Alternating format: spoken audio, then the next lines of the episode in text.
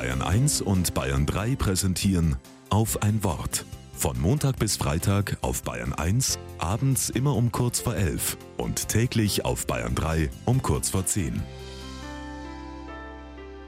Mit Ruth Huber.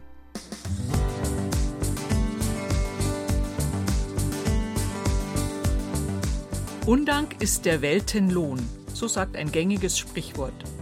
Wer es ausspricht, schützt sich oft vor dem Gefühl der Enttäuschung. Da hat man so viel für einen anderen Menschen getan. Und wie reagiert dieser? Gar nicht. Er zuckt mit seinen Schultern und geht seines Weges. Ja, tröstet man sich dann. So ist das in dieser Welt. Undank ist der Weltenlohn. Dass das nicht immer so sein muss, davon erzählt eine wunderbare wahre Geschichte.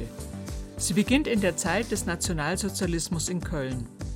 Die 1926 geborene Widerstandskämpferin Elisabeth lernt dort ihren späteren Mann Arnulf kennen und lieben. Er ist Jude und überlebt die Zeit des Naziterrors nur, weil ihn und seine Frau mutige Kölnerinnen und Kölner verstecken. Nach dem Krieg wandern Elisabeth und Arnulf in die USA aus. Den mutigen Kölnerinnen und Kölnern gegenüber aber bleiben sie dankbar.